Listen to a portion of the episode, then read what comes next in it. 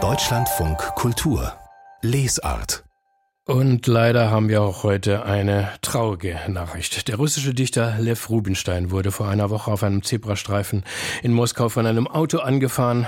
Gestern ist er an den Folgen dieses Unfalls gestorben. Er wurde 76 Jahre alt. Rubinstein galt als entschiedener Putin-Kritiker. Kurz nach dem Angriff auf die Ukraine gehörte er zu den ersten Unterzeichnern eines Appells russischer Autorinnen und Autoren, die Wahrheit über den Krieg zu verbreiten.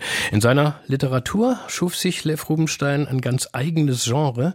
Die Karteikartenpoesie hat man sie genannt. Vor gut zehn Jahren war er damit einmal in Deutschland und wir hören Lev Rubinstein von damals in Kassel mit der Übersetzerin Anja Utler.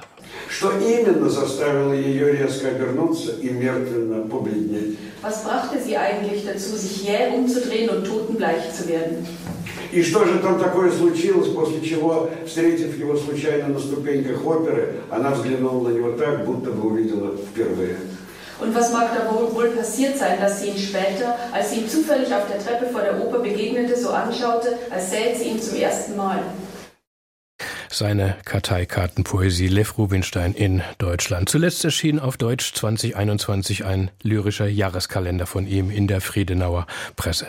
Die Frankfurter Allgemeine Zeitung nennt Lev Rubinstein den vielleicht letzten freien öffentlichen Intellektuellen Russlands, spricht von einem unersetzlichen Verlust. Dem schließen wir uns an.